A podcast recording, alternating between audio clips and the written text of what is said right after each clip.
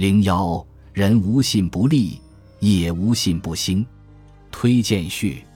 我早年从事投资银行工作的时候，就了解到了信用评级在资本市场的重要性，还拜访了全球评级机构纽约办公室。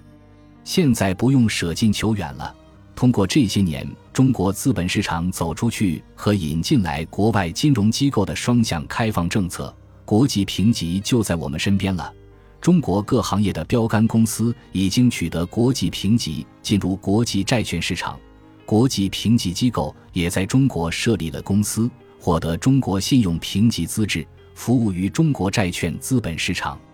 在本书里，陈洪山作为在全球规模最大的信用评级机构标普评级工作了近十三年的行业资深人士，以第一手资料详细介绍了国际评级机构是如何通过建立全球资本市场认可的信用评级体系，掌握了资本市场的话语权的。并且以详实的案例分析了中资美元债市场在过去十年如何推进了国际信用评级在中国的发展，以及外资评级机构进入中国市场的经历和感受。从经济学角度看，信用是现代经济运行的重要基础设施之一，也是社会可持续发展的根本保证。中国近年来大力推动社会信用体系建设。社会信用体系包括个人信用体系和企业信用体系。企业信用评级是伴随着中国的债券市场发展起来的。中国的债券市场经过四十年的发展，已经达到了一百三十多亿元人民币的存量市场规模，成为全球第二大的市场。截至二零二二年四月，中国一共有五千二百家发行人，涵盖了国内主要行业。从数量上看，中国债券市场发行人的信用状况足以反映国内企业信用的状况了。从质量上看，中国信用评级高度集中在高评级，缺乏评级区分度和信用风险预测能力。信用评级行业的质量有待于提高，否则难于持续推动中国金融市场的高质量发展。我在此分享一下我的想法。无论是书中提到信用评级是企业进入债券资本市场的敲门砖，还是我现在从事的普惠金融行业，其中一个焦点问题都是小微贷款人的信用问题。这涉及和个人征信相关的基础设施建设。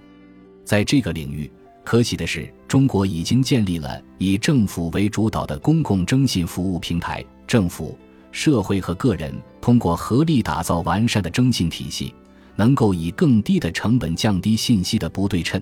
而且通过守信激励和失信惩戒的信誉机制，对借款人的行为形成约束。我们从中外的普惠金融机构都看到了令人振奋的案例。中国中和农信小微贷款的还款率是百分之九十六，相比约有三十年历史的孟加拉格莱民银行贷款的还款率百分之九十七，这是非常了不起的成绩。我们非常期待能够通过适当的监管和行业指引，个人和小微企业的信用体系和融资得到良性发展。其次，随着经济和社会的进一步发展，可持续性高质量的发展需要取得更多的关注。我们一直推动的普惠金融和社会责任投资都是赋能于环境、社会和治理，助力于早日实现共同富裕。二零三零年前碳达峰和二零六零年碳中和的目标，这些考量指标和信用体系是共生的，得益于我们从上而下推动的高效率改革，我们有信心在这个领域取得更多的突破。他山之石可以攻玉。红山在本书中分享了他在国际评级机构的经验和观察，例如。国际评级话语权的建立是基于声誉资本和公信力，以及监管的适当指引。这些经验都值得我们参考。洪山在书中也介绍到，为了解决现在中国信用评级市场存在的问题和挑战，监管机构制定了相关政策，积极推动信用评级行业质量的提高和完善。信用评级行业涉及的参与方比较多。良好的信用文化不但需要高屋建瓴的顶层设计，还需要市场参与方，包括发行人、投资者、中介机构、基础设施机构等一起努力。